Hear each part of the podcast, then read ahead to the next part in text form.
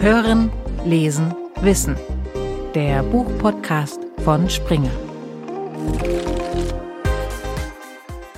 Hallo und herzlich willkommen zu einer neuen Folge von Hören, Lesen, Wissen. Mein Name ist Tobias Rohe. Schön, dass Sie wieder mit dabei sind hier im Springer Buchpodcast.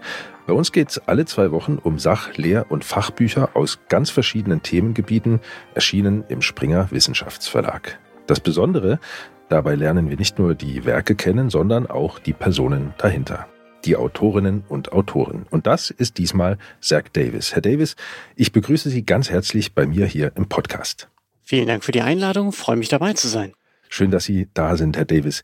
Sie sind Business Coach und leiten das selbstgegründete Trainingsinstitut People Building sowie ein Consulting-Unternehmen. Und Ihr Spezialgebiet, das ist das Lösen von Kapazitätsengpässen. Was für Kapazitätsengpässe sind denn da gemeint? Vor allem zeitliche. Ähm, und ich glaube, fast jeder, der Verantwortung trägt, beruflich und natürlich darüber hinaus, hat das Gefühl, dass der Tag zu wenige Stunden hat oder dass zu viele Aufgaben sind ähm, am Ende der Zeit oder am Ende eines Arbeitstages feststellt, ich habe zwar eine ganze Menge gemacht, ähm, war den ganzen Tag aktiv, aber nicht das geschafft, was ich eigentlich schaffen wollte oder nur ein Bruchteil davon. Ja, kennen wir alle sehr gut, glaube ich. Sie haben es jetzt gerade gesagt, Sie helfen tatsächlich äh, jeder Mann und jeder Frau, die da Probleme hat. Ja, genau. Also äh, ich würde jetzt zunächst einmal niemanden kategorisch ausschließen. Es gibt natürlich bestimmte Berufsgruppen und äh, Personen, die auch Führungsverantwortung, ohne mich darauf alleine spezialisiert zu haben, die einen besonders hohen Bedarf haben, weil einfach die Anforderungen sehr hoch sind. Hm. Und dabei gibt es natürlich bestimmte Gruppen, mit denen ich besonders viel zu tun habe und denen ich besonders intensiv weiterhelfen kann, einfach weil ich äh, da mehr Tiefenkenntnis habe. Ja, welche Gruppen sind das denn? Es sind zum einen Führungskräfte in den unterschiedlichsten Bereichen und es gibt ein paar Branchen, in denen ich besonders viel unterwegs bin. Sie haben eben das Beratungsunternehmen angesprochen und das ist voll spezialisiert auf Steuerkanzleien. Mhm. Dieser Teil meiner Arbeit, wo ich einer der beiden Geschäftsführer bin, äh, mit ein Dutzend Personen und äh, wir machen dort nichts anderes als Steuerkanzleien zu helfen, ihr Kapazitätsproblem zu lösen, was bei denen ganz konkret so aussieht, dass sie kein Auftragsproblem haben, die allermeisten, sondern einfach nicht hinterherkommen hm. mit der Arbeit. Ja. Wie hat denn Ihr Berufsweg bis hierhin ausgesehen? Zunächst bin ich in den Kindergarten gegangen. Also nein, das war Spaß natürlich. Ich ich steige mal nach der, nach der Schule, nach dem Abitur ja, ein in Kurzform und äh, ja, genau. Ähm, und erspare Ihnen äh, einzelne Traumata und gute, gute Begegnungen in der Schulzeit davor.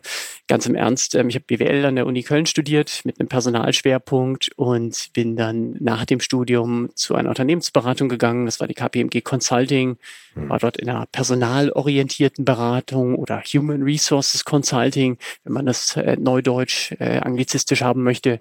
Und dann habe ich da nach zweieinhalb, drei Jahren ungefähr habe ich entschieden, was eigenes zu machen und dann kam es und so schließt sich jetzt der Bogen äh, zu dem Trainingsinstitut People Building, das aber jetzt auch schon wieder 21 Jahre her ist, dass ja. ich das gegründet habe. Hm.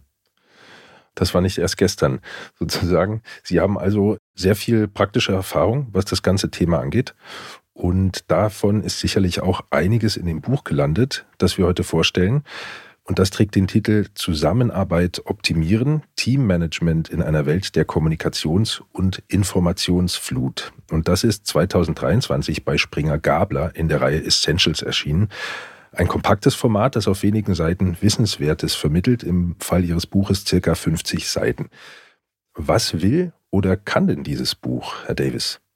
Das Buch gibt in erster Linie, das ist generell meine Philosophie, egal ob in der schriftlichen oder in der mündlichen Arbeit, ähm, pragmatische Hilfestellung. Ähm, ich bin kein großer Freund von irgendwelchen Theorien, nichts gegen ein Denkkonzept oder ein Modell, das kann mal zur Einordnung helfen, aber letztendlich haben Menschen im beruflichen Alltag und darüber hinaus konkrete Herausforderungen und suchen dafür einfach pragmatische Lösungen. Keiner hat einen Mangel an äh, Anzahl der Modellen, die er zum Beispiel zum Thema Kommunikation oder Zeitmanagement kennt. Und wie kann man sich das vorstellen? Also äh, sind in dem Buch äh, bestimmte ja, Verhaltensregeln, Ratschläge zu lesen?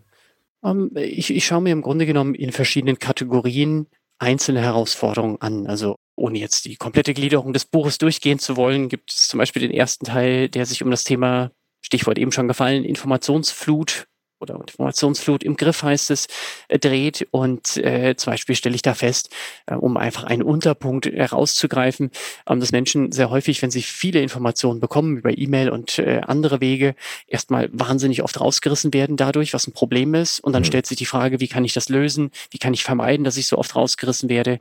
Oder wir stellen fest, dass wenn jemand sehr, sehr viele Informationen bekommt, ähm, viele, viele E-Mails und andere Nachrichten am Tag, ähm, dass Menschen dazu neigen, es einfach nur zu überfliegen und zu entscheiden, nichts zu entscheiden.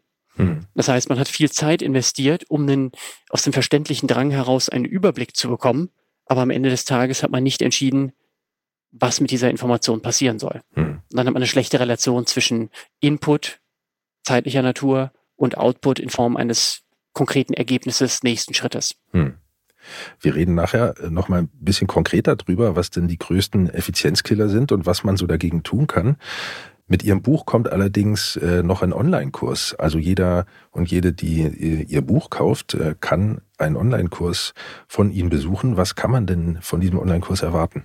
Letztendlich eine Vertiefung, einen anderen Blickwinkel, eine andere Methodik, um eine Hilfestellung zu liefern, um von einem reinen, ich habe jetzt Informationen aufgenommen, das klingt jetzt gut, das, was ich gelesen habe, zu einer Umsetzung zu kommen. Und ich finde, das ist das ganz Entscheidende, wenn man äh, unabhängig von, von meinem Buch und meinem Wirken, ähm, dass man Informationen, die man aufnimmt, das ist ja kein Selbstzweck in der Regel, sondern es geht ja darum, eine Verbesserung, eine kleine oder eine größere Verbesserung zu erzielen. Mhm. Und äh, wenn man da multimedial rangeht, ist meistens der Umsetzungserfolg deutlich höher. Und damit wollten wir einfach einen Mehrwert schaffen über das Buch hinaus. Mhm.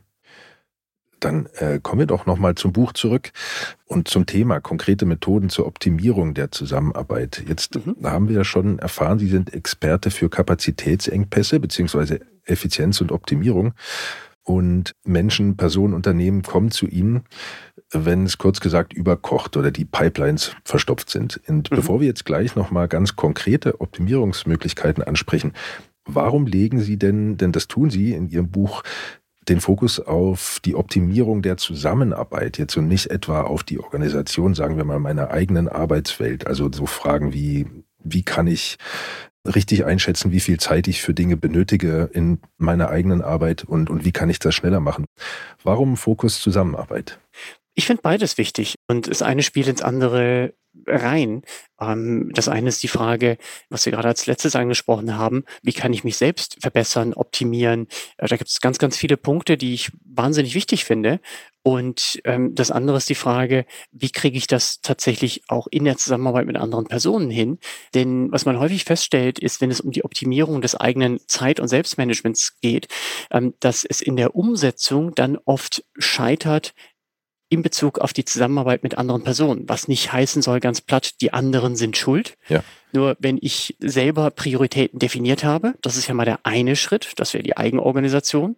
Nur wenn dann das Telefon ständig klingelt oder äh, Chef oder Chefin reinkommt oder ein Kunde äh, durchklingelt und etwas ganz siedend heiß sofort haben möchte, dann äh, nimm Dilemma. Hm. So, und dann ist es eine Frage des Erwartungsmanagements, eine Frage der klaren Kommunikation, des Abwägens zwischen dem, was ich selber auf dem Tisch habe und dem, was jemand anderes als Anforderung an mich heranträgt. Das heißt, in der, der erste Schritt ist natürlich die eigene Verbesserung, das Selbstmanagement. Und der zweite Schritt in der Umsetzung hat meistens sehr viel mit anderen Personen zu tun. Mhm. Jetzt waren wir schon tatsächlich bei ganz konkreten Problemen, also mhm. die wir wirklich alle wahrscheinlich, die wir in Bürokontexten arbeiten, kennen, nämlich ähm, ja, wir können eigentlich, wir wissen, was wir zu tun haben, aber wir werden ständig unterbrochen. Das ist auch das, was Sie vorhin mit der Informationsflut angesprochen haben. Welches sind denn neben diesen gerade schon genannten Punkten, welches sind die, die häufigsten Effizienzkiller? Oh, da können wir ganz viele Kategorien äh, bauen. Ähm, ich pick mal einen raus, ähm, zum Beispiel äh, Missverständnisse. Wenn zwei Menschen aneinander vorbeireden, und das mhm. können wir nie vollständig verhindern, das weiß äh, jeder, der schon mal mit einem anderen Menschen zu tun hatte, ähm, ja. ob privat oder, oder beruflich, dass man manchmal aneinander vorbeiredet, gar keine Böswilligkeit. Mhm. Und dann stellt sich für mich die Frage, wenn wir mal diesen Punkt jetzt hier rausgreifen, wie können wir Missverständnis vermeiden, wie können wir die Wahrscheinlichkeit reduzieren? Und dazu, und jetzt zu tief in eine Schulung abzudriften, bin ich ein ganz großer Freund des Wiedergebens dessen, was man glaubt verstanden zu haben, mhm. in eigenen Worten. Mhm. Ähm, das nennt man kommunikationstheoretisch äh, das aktive Zuhören. Mhm. Das heißt, so wie wir alle mal im Deutschunterricht gelernt haben, gib in eigenen Worten wieder, in Kurzform.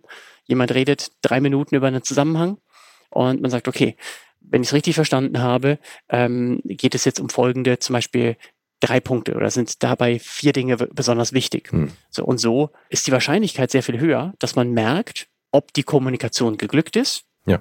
oder ob es noch Nachschärfungsbedarf gibt. Und sonst erklärt es einfach A der Person B und man ist nicht sicher, ist es jetzt angekommen oder nicht. Hm. Klar, wenn jemand ähm, heftig mit dem Kopf schüttelt ähm, oder sagt, ich habe das nicht verstanden, dann ist klar, dass die Botschaft nicht angekommen ist. Aber ja. wenn keine negative Rückmeldung kommt, wissen wir oft gar nicht, ob möglicherweise ein Missverständnis da ist. Ja, tatsächlich. Da geht äh, ziemlich viel Information oftmals verloren und A denkt, B wird schon machen und B denkt, A wird machen und am Ende tut niemand was. Mhm. Wir kennen das alle, denke ich. Aktives Zuhören ist Ihr Ratschlag. Sie haben vorhin noch sowas erwähnt, wie man sollte keine Zusagen machen, die man am Ende nicht halten kann. Ja, ich bin ein großer Freund von Zusagen, aber solchen, die man, wie Sie gerade in der Frage impliziert haben, auch halten kann. Und äh, dabei wiederum ist der Schlüssel, konservative Zusagen zu treffen. Also lieber etwas, was ein bisschen weiter in der Zukunft liegt, mhm. wo man vielleicht auch denjenigen erstmal mit einem Erwartungsmanagement ein bisschen vertrösten muss, dass es eben nicht heute fertig wird, aber bis übermorgen um 12 Uhr haben sie es im elektronischen Postfach vorliegen. Mhm. Also schon eine konkrete Zusage, die etwas konservativer ist. Ja. Die Frage ist, wie kriegen wir das hin? Und meine Erfahrung ist, dass der häufigste Hinderungsgrund in einem Schnellschuss liegt. Das heißt, wir wollen helfen. Wir wollen ein guter Dienstleister sein gegenüber unseren externen Kunden oder intern den Kollegen gegenüber oder dem Mitarbeiter, dem Vorgesetzten, egal wem gegenüber. Und deswegen haben wir Menschen häufig den Impuls, etwas zuzusagen, was dann doch schwierig einzuhalten ist, weil die Aufgabe selber länger dauert als gedacht oder andere Dinge dazwischenkommen. Und die Frage ist, wie vermeiden wir dann den Schnellschuss? Und die saloppe Antwort, die ich habe, die äh, aber durchaus inhaltlich sehr ernst gemeint ist, ist erst fragen, dann schießen. Ja. Also wir, wir heißen erst eine Frage stellen, ja, ähm, bis wann bräuchten Sie es denn spätestens? Oder helfen Sie mir den Kontext zu verstehen? Oder in welcher Form bräuchten Sie es genau? Oder ja. ähm, geht es nur um den Inhalt oder soll es auch noch hübsch aussehen? Also irgendwas, was in den Kontext reinpasst natürlich, eine sinnvolle Frage, logischerweise, das hat sich sehr bewährt, sinnvolle Fragen zu stellen. Ähm, und äh, dann ist die Gefahr des Schnellschusses deutlich geringer. Man hat doch aber manchmal auch so einen Impuls, so einen wirklich einen emotionalen Impuls, sofort zu antworten und Ja zu sagen. Also wie schafft man ja. das denn, den zurückzuhalten? Ähm, ich glaube, es ist eine Übungssache. Eine kleine Geschichte dazu. Vor ist Jahre her ähm, erzählte mir eine Teilnehmerin in einem Seminar, ähm, dass sie an einem bestimmten Freitag um 12 Uhr Feierabend machen wollte, früher als das sonst für sie der Fall war.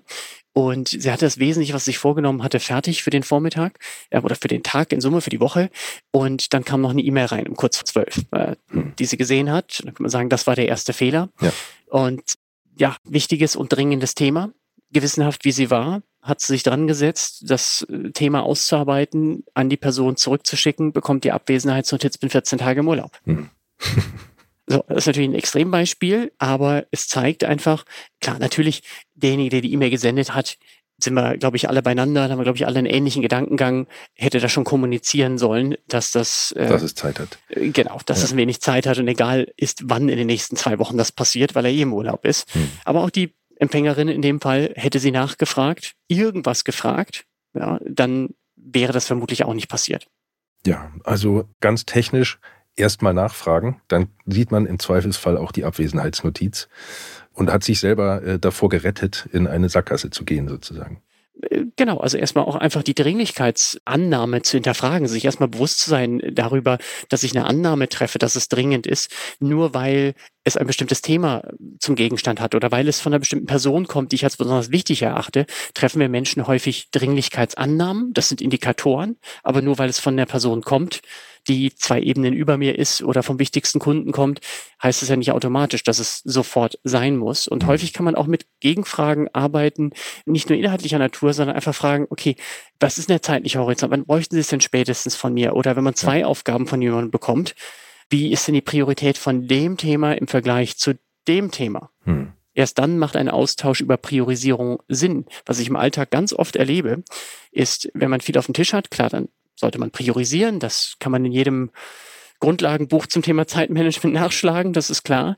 Nur, was dann oft in der Praxis passiert, ist, dass jemand, der zu viel auf dem Tisch liegen hat, die einzelne Person fragt, wie wichtig oder wie dringend ist das Thema? Und was ist die Antwort? Hm. Am besten sofort, am besten gestern, in den allermeisten Fällen. Und das ist keine Differenzierung. Nur wenn ich aber mit der Person darüber spreche, wie ist diese Aufgabe von der Priorität im Vergleich zu diesem Thema, hm. dann erst kommen wir in einen sinnvollen Austausch, ja. statt dass beides auf Prio 1 steht. Ja, verstehe. Wir haben jetzt gerade über einen Aspekt gesprochen, der irgendwie auch was mit Selbsterziehung zu tun hat. Also ich muss mich bremsen, sofort helfen zu wollen und erstmal nachfragen. Aber da gibt es ja auch immer wieder Fälle von Kunden, Kollegen etc., die besonders gerne viel nachfragen und besonders gerne viel von einem wissen und haben wollen. Wie kann man denn die erziehen? Ja, also mein grundsätzlicher Glaubenssatz zu dem Thema ist, wir haben Einfluss auf andere Menschen, aber keine vollständige Kontrolle darüber. Hm. So, und diesen Einfluss, äh, den sollte man an manchen Stellen ausüben, wenn passend und angebracht und der Sache dienlich und gleichzeitig äh, ist dieser Einfluss endlich. So, und die Absicht, helfen zu wollen, wunderbar. Da würde ich jetzt auch gar nicht irgendjemanden davon abhalten wollen. Nur für mich ist dann die Frage, was ist das geringere Übel? Und was ich damit meine ist, wenn jemand die Erwartung hat, äh, sagen wir, es ist an einem bestimmten Tag 14 Uhr und ein Kunde, ein Vorgesetzter, ein Kollege, wer auch immer, jemand aus der Nachbarabteilung hat die Erwartung, dass es heute noch fertig wird. Mhm. So, und das erscheint nicht realistisch. So, was, was sind denn meine wirklichen Optionen? Wenn das entweder nicht realistisch ist oder andere Themen einfach eine höhere Priorität haben. Also eine Option ist, ich lasse denjenigen in seiner Erwartung, mhm. dass er es bis heute vor Feierabend um, was weiß ich, 17 Uhr hat. So, und wenn es dann nicht passiert, dann ist die Enttäuschung potenziell sehr groß. Mhm. Ähm, gehe ich jetzt hin und sage dann der Person, ich habe es aufgenommen, geht nicht mit dem genauen Wortlaut, aber nur mal als Beispiel, mhm. ich habe es aufgenommen, ich verstehe, dass es ein wichtiges Thema ist, ähm, spätestens morgen um 14 Uhr haben Sie es vorliegen. Ja, mhm. da liegt es auf dem gemeinsamen Laufwerk oder was auch immer. So, dann wird derjenige nicht jubeln, aber derjenige weiß ganz konkret, bis wann es fertig werden wird, ja, und kann damit meistens gut leben. Mhm. Was unschön ist, ist erst die Erwartung, dann die Fallhöhe und derjenige hängt immer noch in der Luft, wann es denn fertig wird. Menschen können im Allgemeinen gut damit leben, dass etwas ein bisschen warten muss, wenn sie denn konkret wissen, zu welchem Zeitpunkt es passieren wird, hm. das angekündigt wird und natürlich auch dann eingehalten wird. Weil das wäre natürlich das Schlimmste, man, man kündigt etwas an, was weiter in der Zukunft liegt und hält das dann nicht ein. Das wäre natürlich die, die blödste Situation. Deswegen haben Sie vorhin von konservativen Ankündigungen gesprochen. Genau. Ja. Genau. Es gibt noch ein Thema, auf das wir schon jetzt im Gespräch ein, zweimal zu sprechen gekommen sind, nämlich die Informationsflut. Mhm. Äh, sehr viele Kanäle, E-Mail, Chats, WhatsApp, SMS und äh, gleichzeitig auch eine unheimliche Menge von Informationen. All das müssen wir bewältigen. Können Sie das mal aus Ihrer Sicht beschreiben? Was ist das Problem daran und äh, was kann man tun, um das zu managen? Ich glaube, die Ursache ist äh, vielfältig, aber ein paar Stichworte dazu und dann gerne auch ein bisschen was zur Lösung oder einen möglichen Lösungen. Und das ist äh, zum einen, wir haben eine immer größere Wissenstiefe, wir haben tendenziell immer mehr Arbeitsteilung und durch diese zunehmende Arbeitsteilung und die Kommunikationsmöglichkeiten, die wir haben und den Kommunikationsbedarf, der durch die Arbeitsteilung entsteht, diese Zutaten zusammen bringen die Mixtur, die zu einer immer größeren Informationsflut führt. Das ist mal als allgemeine Entwicklung äh, zu sehen. Und das andere ist mit zunehmender Betriebszugehörigkeitsdauer, mal unabhängig von den globaleren Entwicklungen hm. und neuen Tools und so weiter, sind im Laufe der Zeit, wissen mehr Menschen in der Organisation, dass man ein guter Ansprechpartner ist und man hat mehr Hüte auf. Ja. Und äh, gerade auch wenn man am Anfang, weil man eben noch nicht so viele Themen auf dem Tisch hat meistens, auch sehr schnell reagiert, entsteht auch diese Erwartungshaltung. Mhm. Und das heißt, es sind mehrere Komponenten, die da zusammenführen. Vielleicht noch ein Punkt. Und das ist, wenn ein neuer Kommunikationskanal dazukommt, ja, also zusätzlich zu der schriftlichen Kommunikation über E-Mail, dann wird zum Beispiel ein Kollaborationstool eingeführt, ob das jetzt, was weiß ich, Microsoft Teams ist oder ein Vergleich oder Slack oder was auch immer. Hm. Dann fällt ja meistens kein anderer Kommunikationskanal dafür weg. Richtig. Und, und dadurch ist es schon schwierig genug, den Überblick zu behalten und dann im zweiten Schritt Prioritäten abzuleiten, wenn alles an einer Stelle ist. Mhm. Aber je mehr Orte, an denen wir Informationen haben und Aufgaben, die aus den Informationen resultieren, desto schwerer ist es, den Überblick zu behalten. Ja. Ist es denn dann äh, Aufgabe der Organisation, sagen wir mal der Firma, vielleicht äh, Kommunikationsleitlinien aufzustellen, also wann was im Chat äh, geregelt werden kann mhm. und wann das per E-Mail passieren sollte, oder muss man das selbst als eigene Person entscheiden? Ich glaube, da haben, haben mehrere Parteien eine Rolle. Also wenn wir jetzt zum Beispiel von der Organisation der, den Führungskräften, den Entscheidern, wie auch immer, sprechen auf der einen Seite und Mitarbeitern auf der anderen Seite, wobei ich das ungern so trennscharf betrachte, mhm. weil es ein, ein Gefüge ist, das zusammengehört, wo man im Idealfall an einem Strang zieht, ähm, dann ist es die Aufgabe der, der Führungskräfte, der Unternehmensleitung, für einen Rahmen zu sorgen und ähm, es ist natürlich die Aufgabe der Mitarbeiter, diesen Rahmen entsprechend zu füllen. Ähm, was konkret in dem Zusammenhang zum Beispiel heißen kann, zu sagen, okay, wir richten ähm, statt äh, ganz viel in irgendwelchen E-Mail-Konversationen zu haben, ähm, wir richten ein Kollaborationstool ein und dort haben wir verschiedene Kanäle, die themenbezogen sind, mhm. weil Informationsorganisation über E-Mail in größerer Menge selten optimal ist. Hm. Ja, wir haben da eine chronologische äh, Reihenfolge drin. Klar, man kann mit verschiedenen Dingen sich ein wenig behelfen und Regeln und Farben und so weiter. Aber wenn wir von vornherein ähm, zum Beispiel zehn verschiedene Kanäle haben, zu zehn verschiedenen Themen hm. und dort findet die themenbezogene Kommunikation statt, dann ist es leichter, den Überblick zu behalten. So, und da kann man natürlich Leitlinien erarbeiten oder vorgeben, wie auch immer. Und dann ist es natürlich auch die Aufgabe jedes Einzelnen, sich auch dran zu halten. Wenn man irgendwas in einem zum Beispiel Kanban-Board nach Status der Aufgabe in Spalten hat, das bringt natürlich nur was, wenn dann eben die Mehrzahl sich in den allermeisten Fällen auch dran hält. Hm. Jetzt haben wir viel über Effizienz gesprochen und wie man die herstellen kann. Allerdings, und es geht ja auch um Kooperation, um Teamarbeit, da äh, spielen ja auch menschliche Dinge eine Rolle. Ich, ich nenne es mal das Stichwort mhm. äh, kollegiale Atmosphäre. Also ähm, so landläufig könnte man sich ja denken, ein Team, das ausschließlich auf Effizienz getrimmt ist, ähm, kann gar nicht mehr so besonders kollegial miteinander umgehen oder freundschaftlich. Ähm, was halten Sie denn von diesem Thema? Ist ein äh, ganz spannendes Thema, finde ich persönlich. Und zwar ähm, unter anderem deswegen, weil natürlich eine komplett einseitige Maximierung der, ich will nicht sagen der Effizienz, sondern des Outputs. Also mhm. wenn man versucht, immer mehr rauszupressen, die letzten zwei Prozent herauszuholen, ähm, dann hat man häufig einen zunehmenden Egoismus oder auch Bereichsegoismus. Das heißt, angenommen, man hat zum Beispiel zwei Abteilungen und beide sind bisher zu 90 Prozent ausgelastet und haben noch ein bisschen Kapazität, einander zu helfen, mal einzuspringen, wenn. Ja, ähm, so und jetzt äh, versucht man bewusst oder unbewusst, versuchen wir natürlich bewusst oder es entsteht einfach durch eine durch mehr Aufgaben ähm, und beide sind bei 105 Prozent.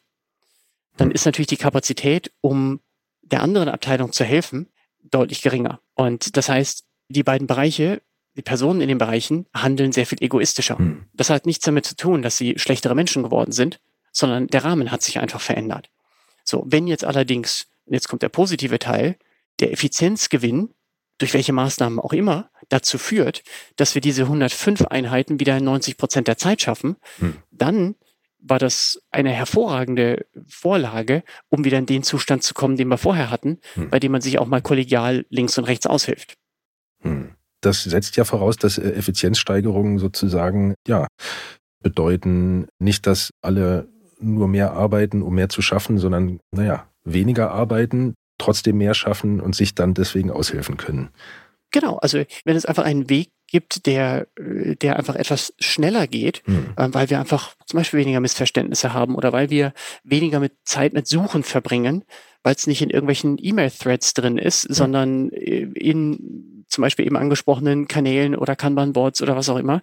So, und dadurch sparen wir uns völlig aus der Luft gegriffen, 5% Suchzeiten und wir haben noch zwei andere Optimierungen, die 5% der Zeit sparen. Ähm, verbringen weniger Zeit in Meetings, weniger unproduktive Zeit in Meetings, sollte ich präziserweise sagen. Ja. So, dann, dann haben wir äh, wieder ein bisschen mehr Kapazität. Hm, verstehe. Wir haben jetzt vorhin schon drüber gesprochen, woran das denn liegt, dass wir ähm, ja eine Informationsflut haben, Wenn wir jetzt mal oder wenn Sie mal für uns in die Glaskugel schauen wollen, denken Sie, der Informationsdruck, die ganze Komplexität, Informationstiefe, haben Sie vorhin gesagt, ähm, wird sich weiter erhöhen? Also in Europa zumindest gehen die Babyboomer in Rente und dann kommen erheblich weniger junge Menschen in den Arbeitsmarkt. Müssen da nicht weniger Menschen noch viel mehr koordinieren? Und also die Digitalisierung, die wird auch nicht über Nacht aufhören? Tja, wenn ich die ganz sicher funktionierende Glaskugel hätte, dann äh, würde ich die an vielen Stellen nutzen. ähm, aber ich verstehe natürlich die, die, die, die Frage. Ähm, ich glaube, dass wir nicht, wenn wir wollten, verhindern werden, dass die Menge an verfügbaren Informationen zunimmt, dass die Anzahl der Tools, die man nutzen kann, zunimmt. Und somit glaube ich, dass die, die Fähigkeit, mit Informationen umzugehen in einer effizienten und effektiven, ohne haarspalterisch sein zu wollen, mhm. bei den beiden Begriffen, äh, umzugehen, immer wichtiger wird. Und gleichzeitig ähm, glaube ich, dass wenn das Thema Informationsflut ein immer größeres Problem gibt, gibt es ja immer auch einen Gegentrend dahingehend, dass ähm, es zunehmend Lösungen dafür gibt. Es gibt ja jetzt schon die ersten KI-Lösungen, ähm, die äh, einem vorschlagen, wann man welche Termine machen sollte. Hm. Also man einfach eingibt, ähm, das sind meine Hauptziele, das sind meine Prioritäten, das sind fixe Dinge und so weiter. Ja. Und, äh, und dann äh, kommt ein Vorschlag, wie gut auch immer der sein mag, und dann stellt man fest und gibt ein, dass ein Termin eine halbe Stunde länger gedauert hat und dann verschieben sich die Dinge. Also es wird schon auch Hilfsmittel geben, hm. ja, die uns dabei helfen. Und am Ende des Tages liegt es aber an uns Menschen, die Tools wirksam für einen positiven Zweck, den ich unterstelle, hm. und zielgerichtet zu nutzen. Hm. Ich finde, das ist ein gutes Schlusswort. Vielen Dank, Zach Davis, für Ihre spannenden Einsichten und ähm, herzlichen Dank, dass Sie bei uns hier im Podcast waren. Es war mir eine Freude. Ja, und alles nachlesen und vertiefen, was wir heute besprochen haben, können Sie, liebe Hörerinnen und Hörer, natürlich mit dem Buch Zusammenarbeit optimieren und dem dazugehörigen Online-Kurs. Erschienen ist das Buch 2023 im Springer Gabler Verlag. Alle wichtigen Informationen dazu finden Sie auch zum Nachlesen in den Show Notes. Damit sind wir am Ende dieser Folge von Hören, Lesen, Wissen angelangt. Ich bedanke mich ganz herzlich fürs Zuhören. Bei Fragen, Feedback oder Anmerkungen schreiben Sie uns gerne an springer-podcast at springernature.com. Auf den sozialen Netzwerken finden Sie Springer auch bei X und Instagram unter @springernature oder unter @springer1842. Wenn Sie keine der kommenden Folgen verpassen möchten, abonnieren Sie uns doch einfach. Das geht überall, wo Sie Ihre Lieblingspodcasts hören. Und wenn Sie gerade dabei sind, geben Sie uns doch gerne eine Bewertung. Das würde uns sehr freuen. Also, bis zum nächsten Mal bei Hören, Lesen, Wissen, dem Buchpodcast von Springer. Ich bin Tobias Rohe. Alles Gute und bis bald. Hören, Lesen, Wissen. Der Buchpodcast von Springer.